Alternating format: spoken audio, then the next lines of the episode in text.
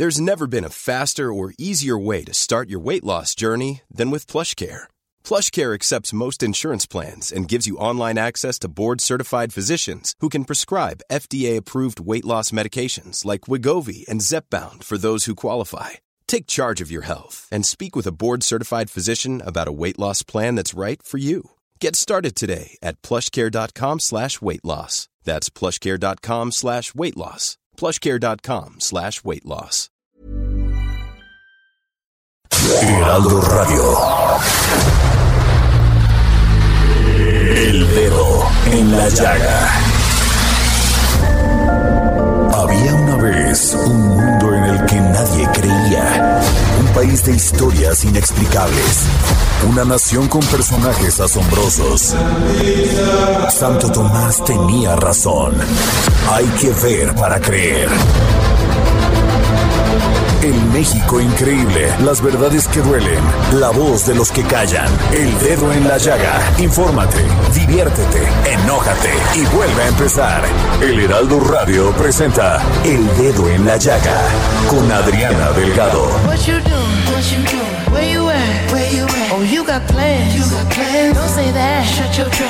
Y así iniciamos este dedo en la llaga de este viernes 18 de agosto. Estamos escuchando a Bruno Marx, que en colaboración con Anderson, Pack y Silk Sonic grabaron esta maravillosa canción, Leave the Door Open. And the west wing of this mansion was happening. I ain't playing no games. Everyone ¿Quién no recuerda Luna Mágica? Esta maravillosa canción en voz de Rocío Banquels, esta gran artista, cantante y política mexicana. Vamos a la entrevista. luna mágica. Es una mujer con una gran cultura, una gran carrera profesional, no solamente reconocida en México y en el extranjero por ser una gran cantante, actriz y política mexicana. ¿Cómo estás, Rocío Banquels? Muy buenas tardes. Hola, muy buenas tardes, mucho gusto y gracias por el espacio y la oportunidad de saludarlos y, y pues muy contenta de, de habernos puesto en contacto. Rocío, Dios te dio muchos dones y uno de esos también, no solamente eh, toda tu trayectoria artística, sino también ser política mexicana. Pero primero quisiera llegar a quién es Rocío Banquels, porque nos cambiaste la vida a muchas mujeres, a muchas jovencitas, con tus canciones, muchas de ellas muy profundas, pero también de protesta. Ay, pues muchísimas gracias por tus palabras. Pues quién es? Pues una mujer común y corriente, igual que una mujer normal con una vida eh, de cosas muy padres, muy positivas, pero también con cosas que me ha, me, ha, me ha hecho vivir este juego de la vida en la cual he podido salir adelante y mamá, hoy por hoy abuela, este y pues sigo sigo en la lucha del trabajo en todos aspectos en esta profesión tan tan bonita, tan increíble, pero a la vez muy difícil. El mantenerte vigente no es nada fácil. Y sin embargo pues he tratado por todo con mi carrera, con mi talento, pues no quiero sonar que suene así como que hay que, presu- que pero bueno, con talento, con esfuerzo, con ganas de salir adelante. Y pues muy agradecida con el público porque siempre, siempre el público que creció conmigo, el público que me ha apoyado a lo largo de estos 50 años, pues ha seguido vigente conmigo y ha seguido al pie del cañón junto conmigo. Entonces, pues muy agradecida con esa gente. Rocío Banquels, tú te has preparado durante toda tu vida, es más, eh, eres hija de, de don Rafael Banquels y de la actriz Dina de Marco, tus hermanos también, este, grandes artistas, pero ahora se piensa, los jóvenes piensan que es fácil construir una carrera como Rocío Banquels. ¿Qué les dices? No,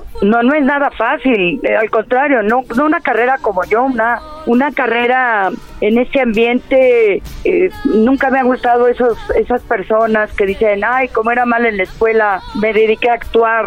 No, o sea, no. Para estar en esta profesión tienes que tener una preparación constante. Todo el tiempo te tienes que estar preparando y, y es una profesión que, que, que eres como un ejemplo a seguir en todos aspectos, culturalmente hablando. El hacer un personaje no es nada más, de, ay, ya me lo dieron, qué padre. Claro. Tienes que estudiar, tienes que estudiar la psicología psicología del personaje, tiene toda la vida, yo toda mi vida no he dejado de estudiar, toda mi vida he tenido que estudiar, toda mi vida he tenido que eh, investigar, toda mi vida he tenido que, que estar siempre eh, eh, en los personajes que yo he hecho, encontrarles la, la diferente psicología para que no sean iguales. Entonces, pues sí, eso es una carrera de, de preparación constante, de, estudio constante, de disciplina en todos aspectos y pues es una es una profesión sumamente difícil y, y puedes decir bueno pero cualquiera llega si cualquiera llega a,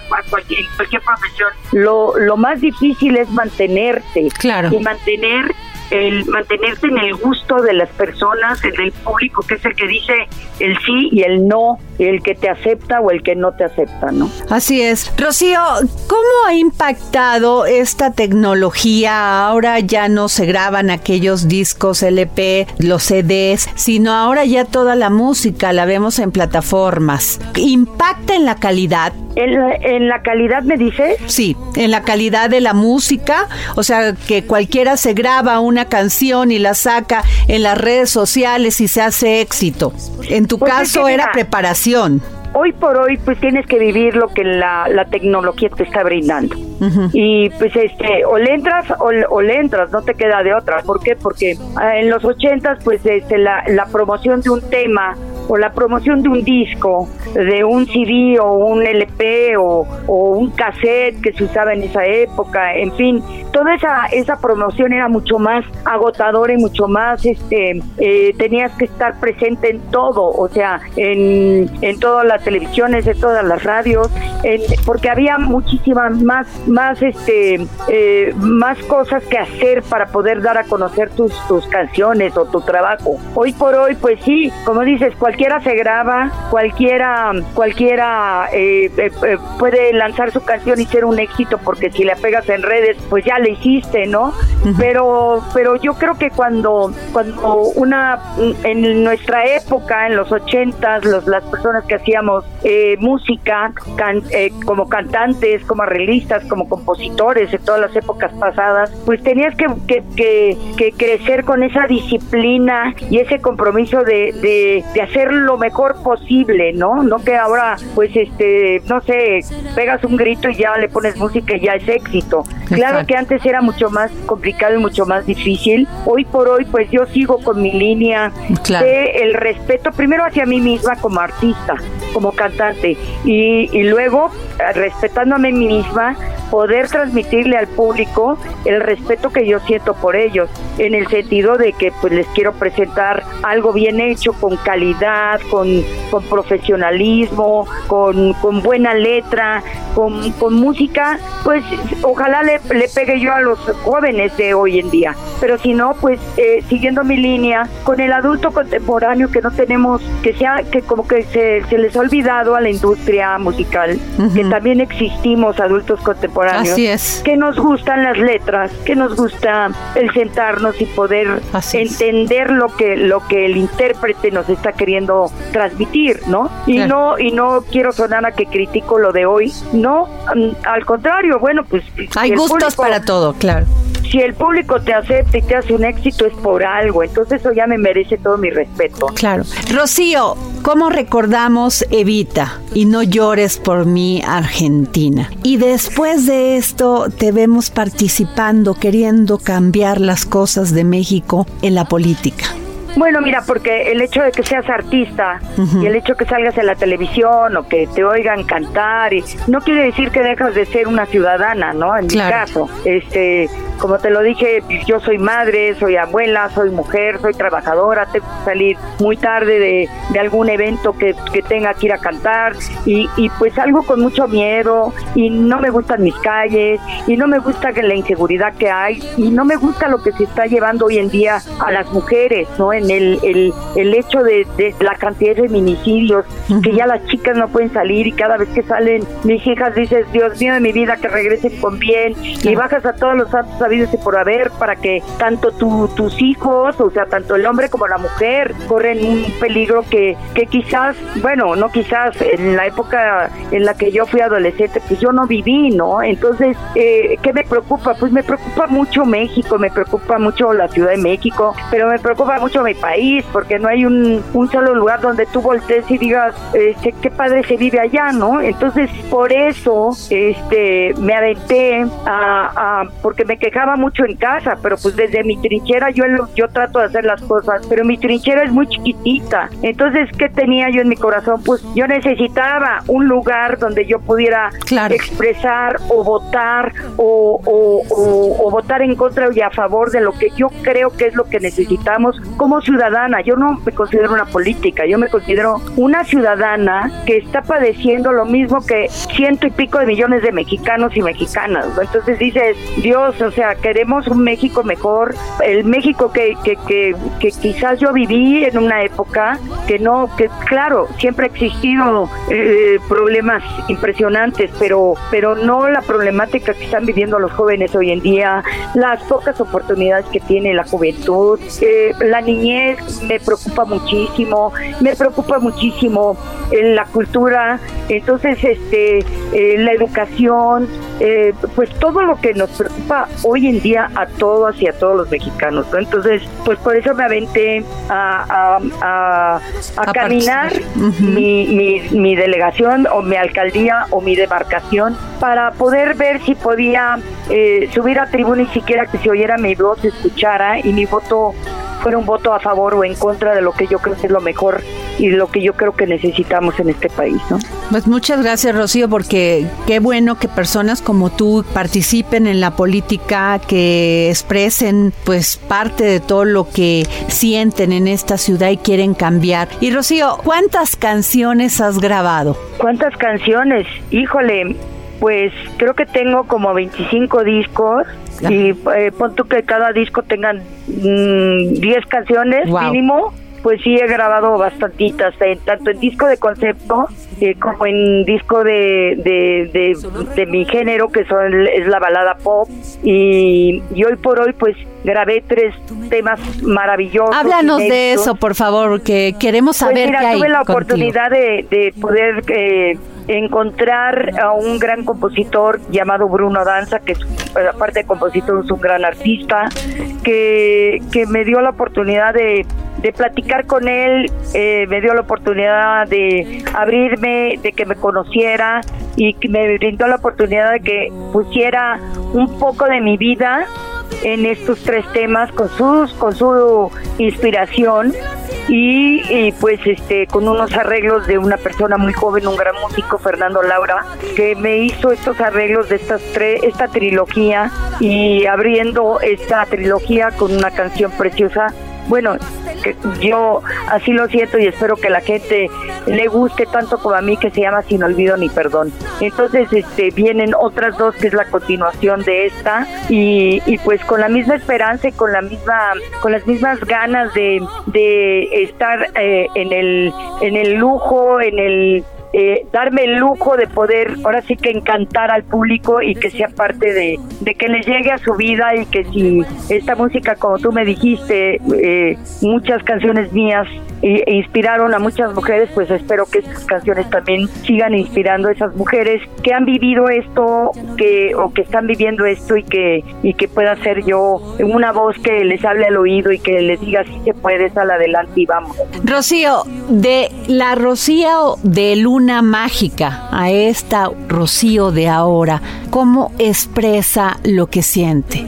Lo pues que como una experiencia de vida. la, la vida te va dando lecciones buenas, te va dando lecciones malas, te va dando lecciones importantes que te marcan y que te hacen cambiar y, y a veces te hacen cambiar para mal, para deprimirte, para no seguir adelante, pero a veces te hacen cambiar para poder seguir adelante y decir, bueno, pues adelante y aprender y mejorar, eh, mejorar y, y, ser distinta. Por eso hoy, hoy en día, incluso hasta Luna Mágica, la canto distinto. ¿Por qué? Porque mi perspectiva de vida al paso del tiempo pues ha cambiado, ¿no? Y ha cambiado para bien, eh, con, con problemas, pero claro, porque no, yo creo que el día que te mueres dejas de tener problemas, pero mientras estás en este plano, mientras estás con vida, pues nada más pedir salud, fuerza, fortaleza y salir adelante y, de esos, de esos eh, momentos difíciles pues sacar lo positivo para aplicarlo en tu vida y mejorar y, e interpretar mejor y que pues hasta la comida te salga mejor porque pues este cuando uno cocina si estás feliz cocinas diferente, ¿no?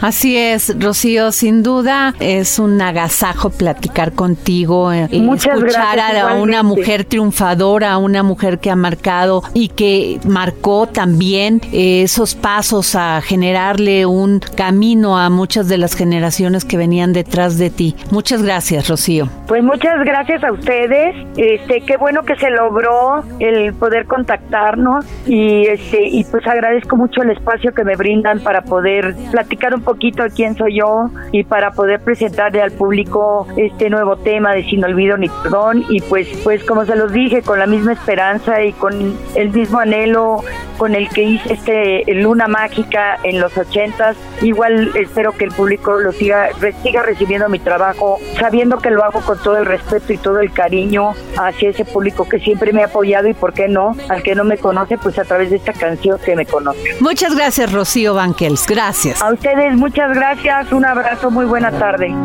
sin olvido ni perdón. El dedo en la llaga. Y desde Argentina y en exclusiva para el dedo en la llaga, el gran filósofo y escritor Hernán Melana, que hoy nos habla sobre el romanticismo. Filosofía, psicología, historias con Hernán Melana. Hola Adriana y oyentes del dedo en la llaga. Bienvenidos a otro episodio de Filosofía, Psicología, Historias. ¿Cómo no ser romántico y siglo XIX? Se preguntaba el poeta cubano Nicolás Guillén. Y seguía, no me da pena, ¿cómo no ser Muset viéndola esta tarde, tendida, casi exigüe, hablando desde lejos, lejos de allá, del fondo de ella misma, de cosas leves, suaves y tristes. Y esta añoranza de Guillén, en pleno siglo XX, rememoraba aquel movimiento cultural de los seres humanos llamado romanticismo, que empezó a finales del siglo XVIII y principios del siglo XIX, y que se caracterizó por exaltar los sentimientos, la emotividad, la expresión individual en contraposición a la razón y a las normas establecidas por el clasicismo y por la ilustración. Era un movimiento que quería trascender de manera apasionada los límites de lo mundano y se basaba en la subjetividad, en el yo de cada individuo, en lo que cada uno quería decidir para uno mismo, que era algo novedoso en la sociedad, algo que hoy nos parece tan natural, pero que en su momento fue una toma de conciencia individual de todos los seres humanos. Y esto empezó con Goethe, que podríamos decir es el padre del romanticismo. A partir de su libro Las penas del joven Werther, Goethe estaba enamorado de una muchacha, pero ella era la novia de uno de sus mejores amigos. Por lo tanto, al no poder concretar ese amor y sentir tanta pasión en su interior, decidió escribir una novela. Pero en la novela tampoco el protagonista lograba alcanzar el amor, sino que decidía suicidarse. Y ese libro se transformó en un boom literario. Y los jóvenes empezaron a imitar las formas de vestirse de Werther. Y luego la propia aristocracia también. Había algunos duques o príncipes que se vestían al estilo del joven Werther, que era ropa sencilla, cómoda, en contraste con la excesiva pompa de la época. Abrigos largos, colores oscuros como el azul o el negro, con camisas blancas almidonadas. Pero no solamente imitaban su vestimenta, sino que también imitaban el destino del joven Werther. Y muchos jóvenes acabaron suicidándose. Se puso de moda el suicidio, tanto que debió prohibirse por un tiempo la novela. También si nos ponemos en contexto, estamos en el momento de mayor ebullición política, el fin de las monarquías en Europa y de las colonias en América, es decir, el tiempo de las revoluciones. Por eso, ser romántico es vivir con pasión, buscar la libertad, tomar conciencia de uno mismo y amar la cultura. Poco tiene que ver el romanticismo con palabras bellas, sino con llevar a fondo las pasiones, pero las pasiones no solamente mundanas, soeces, banales, sino las pasiones intelectuales, las pasiones filosóficas, las pasiones investigativas. Es afrontar el mundo como si fuera una aventura. A Goethe lo sucedieron y lo acompañaron en esta aventura romántica un pequeño grupo de intelectuales como Schiller, Fichte, Novalis, Schlegel, y algo que empezó como una pregunta, o más bien como una nueva manera de interpretar el mundo, luego se diseminó por todas las sociedades del mundo entero. Y así, durante casi un siglo, fuimos todos románticos. En nuestra vida cotidiana y actual queda muy poco de romanticismo, del verdadero romanticismo, porque estamos en una época más bien pragmática, con mucha menos conciencia de lo que queremos y deseamos, y también de una manera mucho más egoísta, porque el romanticismo tenía que ver con ir de un yo a otro yo, es decir, ir de uno hacia el otro para poder contarle qué me pasa. Me despido con una pequeña frase de Goethe, que es el padre del romanticismo, que se hacía preguntas como estas en su famosa obra El Fausto y en donde refleja algunos de los aspectos de la dualidad humana y las emociones contrastantes tan típicas de la época romántica. Y esta frase dice así, ¿qué es lo que tiene el hombre? ¿Qué no tiene? Dolor y alegría, inquietud y calma, sueño despierto y sueño dormido, la vida en sí y el tedio de la vida. Gracias Adriana y oyentes del dedo en la llaga. Si quieren escuchar más episodios de filosofía, psicología e historias, pueden buscarlo en YouTube, Spotify y diferentes redes sociales. Hasta la semana que viene. Hoy es viernes, viernes del historiador Ignacio Anaya, que hoy en sus cápsulas del pasado nos habla de quiénes van al museo. Cápsulas del pasado con el historiador Ignacio Anaya.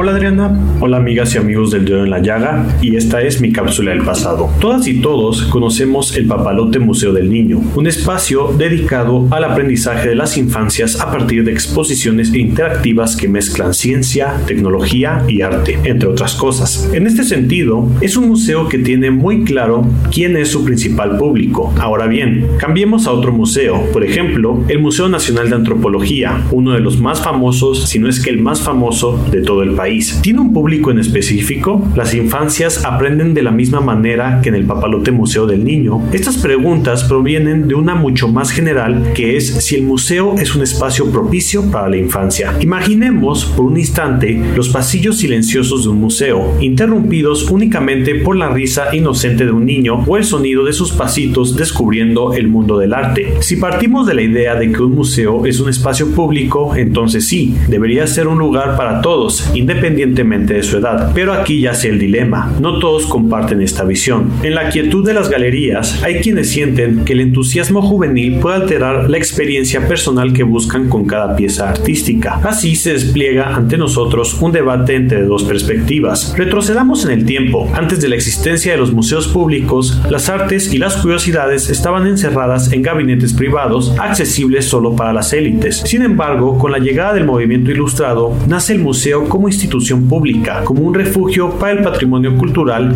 y un faro de la educación. A medida que avanzamos hacia el siglo XX, vemos cómo las puertas de los museos se abren aún más ampliamente, buscando conectar, educar y deslumbrar a un público diverso. Pero vamos más allá de las obras y centrémonos en quienes las observan. En un estudio fascinante realizado en 1983 para el Centro de Arte Pompidou, los visitantes fueron comparados con animales, las hormigas siguiendo un camino preestablecido, las mariposas mariposas flotando libremente, los altamontes saltando de pieza en pieza y los peces perdidos en la inmensidad del océano artístico. ¿Te ves reflejado en alguno de estos? Y aquí llegamos al corazón de nuestro debate, las infancias. Los niños y niñas llenas de asombro, con ojos que ven el arte desde una perspectiva única. A través de ellos, el arte puede cobrar vida de maneras que quizás los adultos no lleguen a percibir. Los museos, como guardianes de la cultura, tienen la responsabilidad de nutrir esa chispa de curiosidad, hacer que este público no esté ahí solo porque fue obligado a ir, como es en la mayoría de los casos, ya que al final del día, esos pequeños visitantes serán las nuevas generaciones encargadas de promover la cultura. Pero además de ser espacios de aprendizaje, los museos también deben ser conscientes y empáticos, adaptándose a las necesidades de sus jóvenes visitantes y sus familias, garantizando que cada visita sea más que una excursión, que sea una aventura del conocimiento. Espero que les haya gustado este episodio y recuerden escucharnos cada semana. Muchas gracias y hasta la próxima.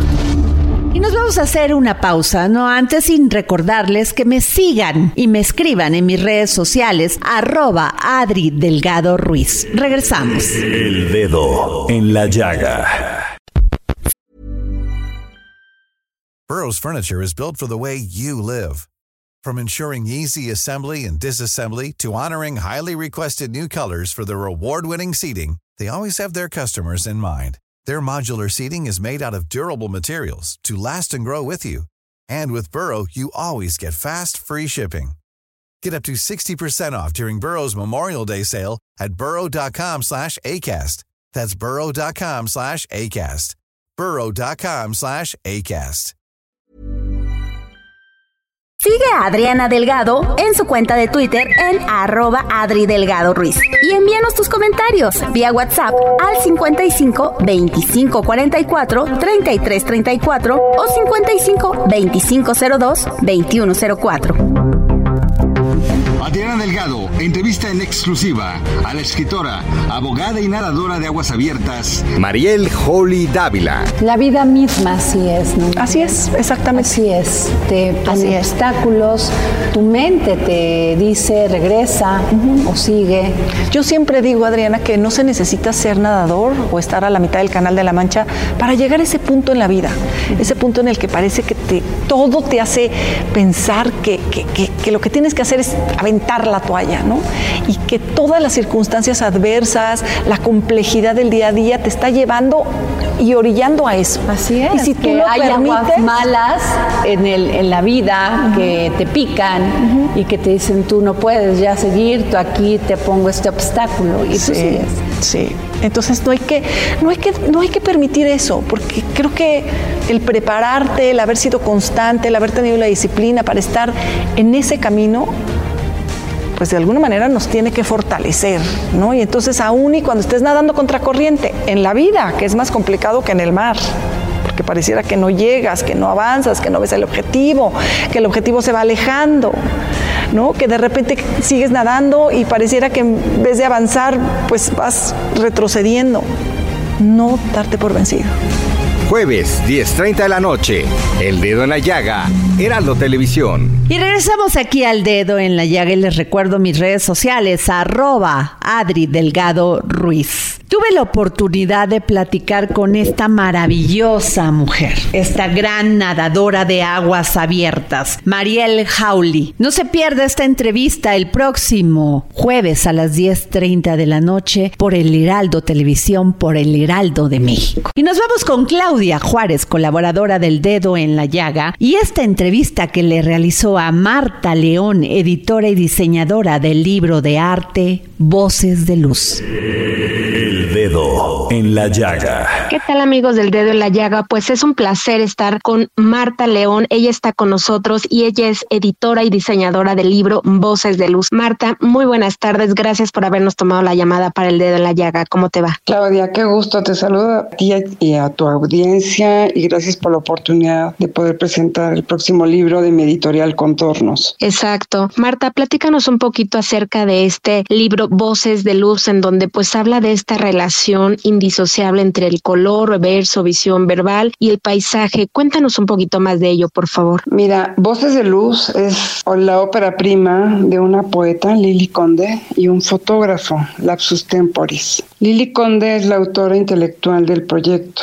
que se inició hace algunos años, me invitaron, cuando yo vivía en Puebla, me invitaron a editar el libro, lo cual me dio un gran gusto por las posibilidades que vi frente a mí. O sea, la poesía de Lili y las fotografías de Lapsus, que es grande, es muy grande la fotografía. Durante estos años hemos estado revisando los poemas de Lili, las cientos de fotografías de Lapsus y ensayamos una y otra vez que el discurso visual tuviera algo acogedor, algo con sus mejores imágenes, que son tantas que a veces te pierdes, ¿no? Cuando tienes tanto material. Digo, finalmente Lili, Esteban González de León y yo nos reunimos varias veces para hacer esta preselección de imagen y entretejerla con los poemas de Lili, porque pues tiene que haber ahí un discurso y una narrativa, ¿no? De la poesía como lenguaje visual dentro de las fotografías y captar a través de la lente la entrada de la luz y cómo se proyectan las imágenes es también una poesía visual que acompaña los textos. Se crea este libro que conmueve, de veras te emociona, te proyecta paisajes, te lleva a lugares recónditos. Lapsus Temporis, cuyo nombre es Tommaso Bocchicchio, es un italiano que vino aquí hace muchos años. Él toma su motocicleta, va a cazar cielos, ve donde hay lluvia de estrellas, se va donde hay vía láctea, ve cuando va a estar la alineación de las constelaciones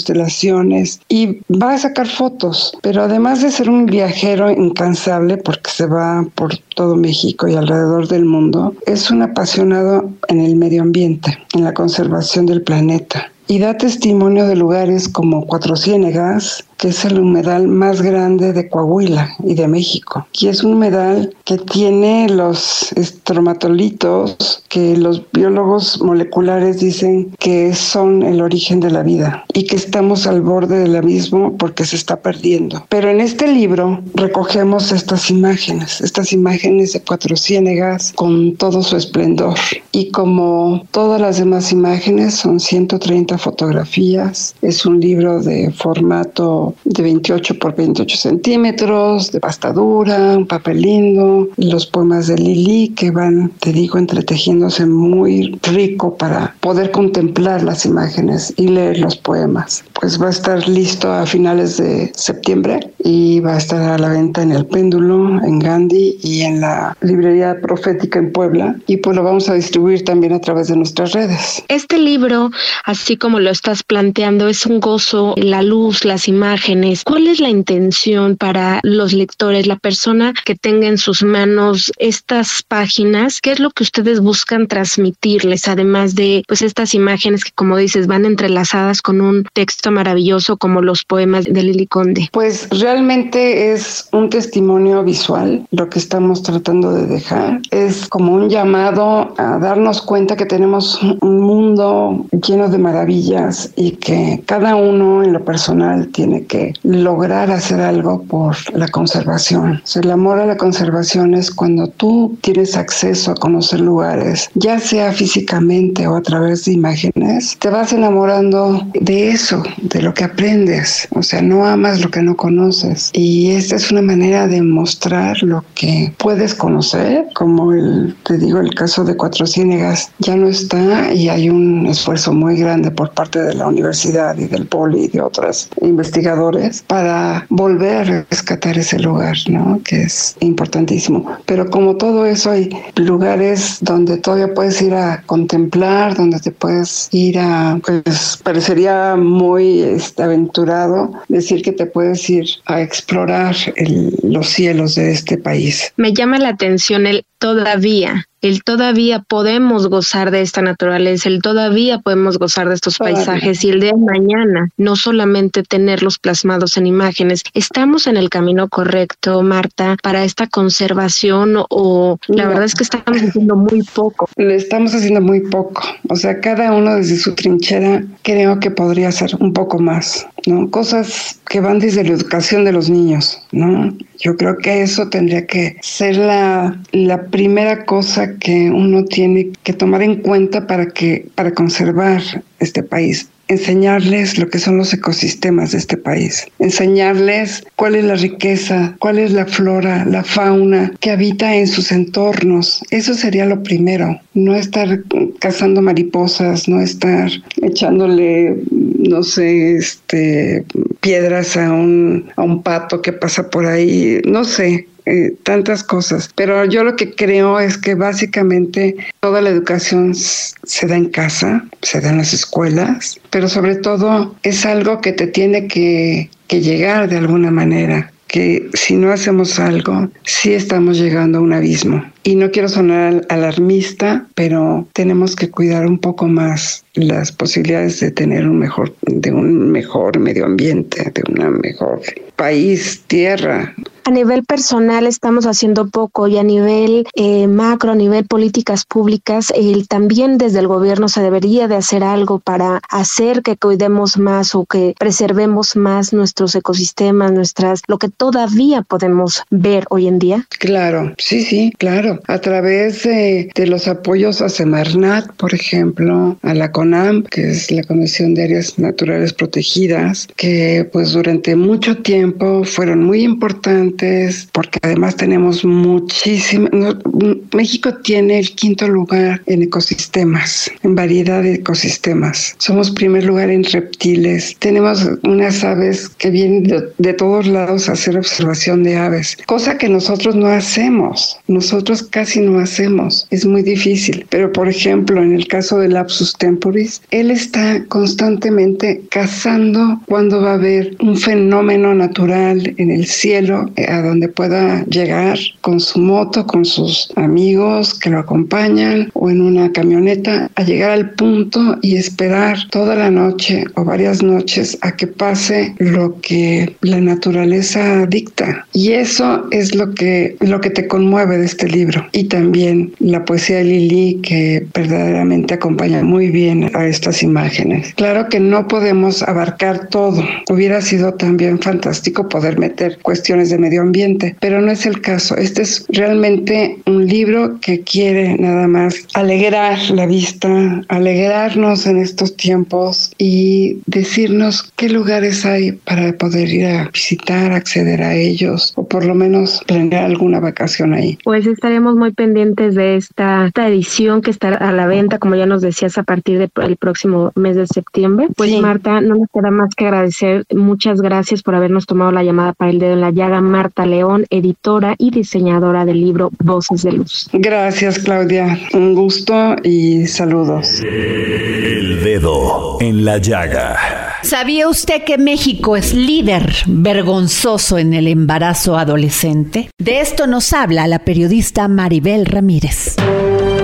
Sí, Adri, muchas gracias. Pues sí, el embarazo adolescente es verdaderamente un problema de salud pública muy delicado en nuestro país. Digo que es un azote porque pues sigue creciendo. No se ha podido controlar el crecimiento de los embarazos adolescentes, aun cuando hay políticas públicas, se supone que para evitarlos, pero pues tienen que ser más contundentes, las acciones más fuertes. No es posible que México tengamos un liderazgo internacional en embarazo adolescente, es un liderazgo vergonzoso. Destacamos por nuestros índices de embarazo adolescente a nivel internacional, no solo como de la OCDE somos el número uno, sino incluso de países de América Latina eh, destacamos por nuestro índice de embarazos adolescentes. Y es parte de un fenómeno donde lo que falta sobre todo es información y conocimiento, pues serio, de salud, profesional y científico para los jóvenes, porque desgraciadamente luego la información que reciben, pues sí son de sus padres y de sus maestros, pero está influenciada por cuestiones religiosas, personales o morales, y eso hace que persista una elevada tasa de embarazo adolescente en México. Aquí el punto, y está comprobado científicamente, que hay manera de prevenir el embarazo y hay sobre todo con dos mecanismos. Uno es que los jóvenes tengan acceso a información formal, seria, sobre métodos anticonceptivos y la segunda es que tengan acceso gratuito a los métodos anticonceptivos. Ambas cosas son parte de la política pública de nuestro país, es decir, que los jóvenes pueden ir al centro de salud, a la clínica y pedir orientación y consejería anticonceptiva e incluso pedir el propio método anticonceptivo que el gobierno está obligado a darlo gratuitamente. Lo que pasa es que luego eso no se sabe e incluso información para evitar contagios de infecciones de transmisión sexual y a vivir de forma plena sus derechos sexuales y reproductivos. Y bueno, sobre esto también creo que es plausible iniciativas como la de una aplicación que acaba de lanzar Organon que se llama Yo decido cuándo, que se puede bajar, los chavos lo pueden bajar en su teléfono celular, se llama Yo decido cuándo y es gratuita y es información sobre toda la gama de opciones de métodos anticonceptivos que existen. Hay orientación para romper mitos acerca del tipo de métodos porque hay, se tiene luego la idea de que los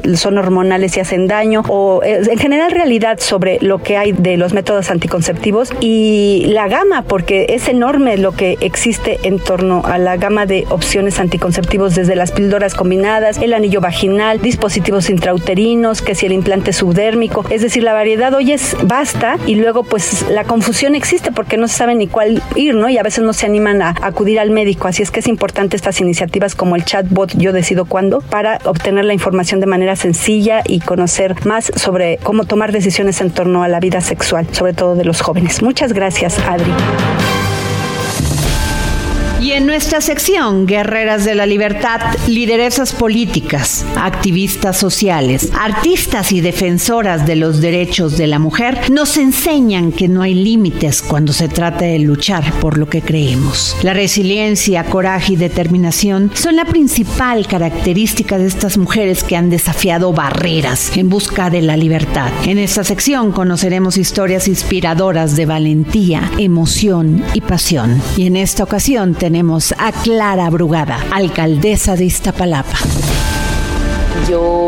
Viví la infancia justamente aquí en la Ciudad de México, nací en la Ciudad de México, me tocó una familia pequeña, somos tres hermanos, mi padre, mi madre, mi padre muere, mi mamá se hace cargo de la familia y siempre tuvimos como el gran objetivo de estudiar, de terminar los estudios y avanzar. En medio de toda esa circunstancia tomamos conciencia de que en este país tenía que haber cambios. Me tocó vivir Chiapas en la década de los 70, en la secundaria y en la preparatoria y vivimos, nos dimos cuenta de la gran discriminación que había hacia los indígenas. Yo me comprometí cuando terminé el tercer año de preparatoria y antes de regresarnos a la Ciudad de México a estudiar la universidad, me comprometí que tenía que vincular vincularme con la población, ya sea regresando a una comunidad indígena en Chiapas o aquí en la Ciudad de México. Y eso fue lo que hice. Empezamos en la universidad muy bien, un grupo de estudiantes llegó de una colonia muy alejada a pedir que fuéramos a apoyarlos, los estudiantes que diéramos, bueno, nuestra solidaridad, clases sin ningún cobro, porque no había escuelas en una colonia de la Ciudad de México. Y así fue como me vinculé a una comunidad, me vinculé a Iztapalapa, siempre luchando a favor de la ciudad, siempre trabajando a favor de la ciudad. Siento que mi vida ha sido con varios momentos e hitos con lucha y lucha y lucha. Gobierno la alcaldía, pues sí, más, más numerosa de la ciudad. Hasta hace poco era el municipio más grande de todo el país. Yo recibí Iztapalapa con una alberca pública para casi dos millones de habitantes. En tres años construimos 12 albercas semiolímpicas. A nivel cultural tenemos más de 140 orquestas comunitarias. Tenemos escuela de música, tenemos escuela de cine y fotografía en las utopías. Tenemos una infraestructura deportiva tan grande, tan importante, que estábamos en el medallero en el número sexto, Iztapalapa. Subimos al número tercero. Un gobernante deja huella generalmente por sus obras, ¿no? Por su forma de gobierno, por cómo garantiza la gobernabilidad y cómo hace que el presupuesto público se traduzca en algún objetivo en la transformación. Y si usted quiere comer y beber bien, ¿quién más que Miriam Lira y su momento GastroLab, que hoy nos habla sobre el Día de las Papas Fritas, que es este 20 de agosto? GastroLab. Historia, recetas, materia prima y un sinfín de cosas que a todos nos interesan. Hola, ¿qué tal? Amigos del dedo en la llaga, feliz viernes para todos ustedes y hoy ya que arranca el fin de semana, qué mejor que celebrarlo con unas deliciosas papas fritas que este 20 de agosto celebran su Día Mundial. Ya sea comerlas solas o como guarnición de una hamburguesa, algún pescado, pechuga e incluso una milanesita, las papas fritas son la especialidad más servida en las mesas del mundo. Sin embargo, su origen lo disputan varios países, como Bélgica y Francia, aunque en realidad su invención es todavía un misterio. En Bélgica se dice que las papas fritas tuvieron su origen en Namur, una población al sur de este país en el siglo XVII, cuando los habitantes de este pequeño poblado tuvieron que reemplazar el pescado por papas, ya que con el invierno se congeló el río y no pudieron obtener peces, un alimento que acostumbraban freír, por lo que optaron por el tubérculo preparado de la misma forma. En la versión francesa se menciona que fueron los comerciantes ambulantes quienes inventaron las papas fritas en 1789, un día después de la Revolución Francesa. Se asegura que estos vendedores estaban ubicados en el puente más antiguo de París y ahí comenzaron a venderlas. Pero si nos vamos al origen del producto, las papas no eran conocidas en Europa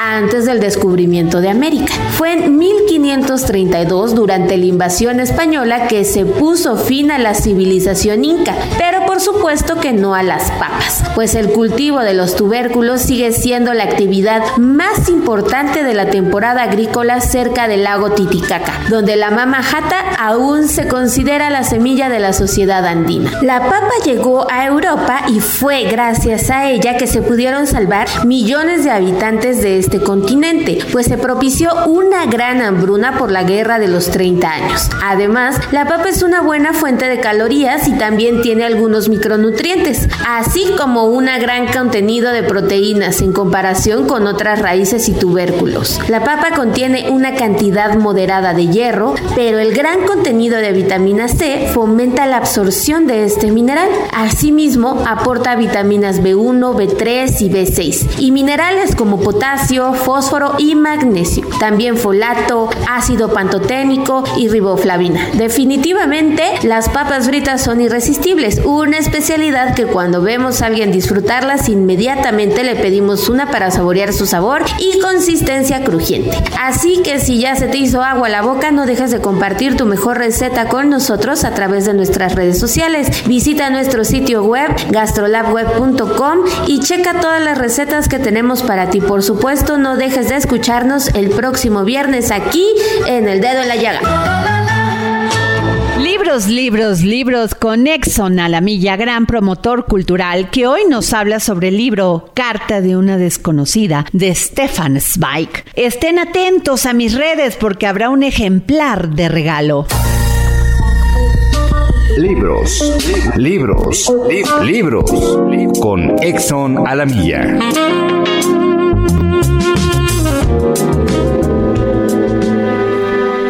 Gracias, querida Adriana. Audiencia del dedo en la llaga. Hoy les vengo a recomendar la novela Carta de una desconocida del escritor Stefan Zweig, publicado por Alianza Editorial. Stefan Zweig nació en Viena en 1981. En 1942 se suicidó en Brasil, en Petrópolis, junto a su segunda esposa. Era un hijo de un poderoso industrial textil. Se crió en una acomodada familia de origen judío y recibió una esmerada educación doctorándose en filosofía en 1904. Fue un escritor enormemente popular, tanto en su faceta de ensayista, poeta y biógrafo, como en la de novelista. Su capacidad narrativa, la peripecia y la delicadeza en la descripción de los sentimientos y la elegancia de su estilo lo convierten en un narrador fascinante, capaz de seducirnos desde las primeras líneas. Ante el estallido de la Primera Guerra Mundial, abrazó el pacifismo y se exilió en Suiza, donde se estableció como corresponsal. En 1934 huyó de Austria por el auge del nazismo y se refugió en Londres. En 1944 aparecería su maravillosa autobiografía, El mundo de ayer, una auténtica obra de arte que todo el mundo deberíamos de leer. Carta de una desconocida, la novela que les vengo a recomendar hoy, se publicó en 1922, un año en el que Zweig publicó seis obras. Es una novela delicada y a la vez terrible. Dejarse llevar por la carta de esta mujer es descubrir un amor que nos sorprende y nos emociona. En Carta de una desconocida, el descubrimiento de los acontecimientos por parte del lector se realizan a la vez que los descubre el protagonista de la novela. No es una novela de gran acción, pero se mantiene el enigma de ir descubriendo las circunstancias de la mujer y del caso. Al principio parece una simple admiradora de un escritor, pero poco a poco descubrimos sorpresas su relación. La sorpresa bien medida y dosificada a lo largo de esta pequeña obra maestra es algo prodigioso que nos mantiene alertas e interesados. Pero solamente existiera estas sorpresas no nos interesaría tanto. Es la sorpresa unida a la inteligencia del personaje que nos atrae verdaderamente. Querido Radio Escuchas del Dedo en la Llaga, esta maravillosa historia de amor epistolar, carta de una desconocida para la primer persona que escriba al Twitter, Adri Delgado Ruiz. Muchas gracias, querida Adriana. Nos saludamos en la próxima y por favor, cuídense mucho. Hasta la próxima.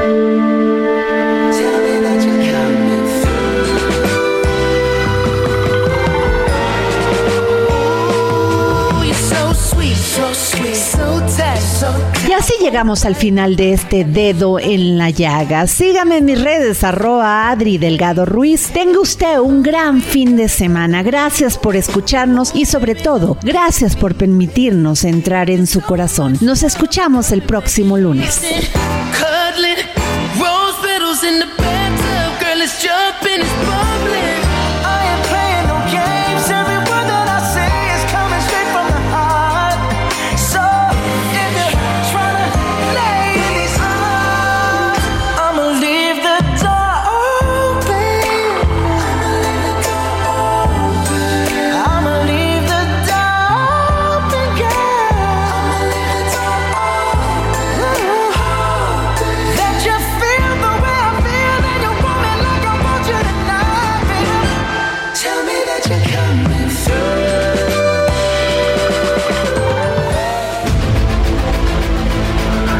Heraldo Radio presentó El Dedo en la Llaga con Adriana Delgado.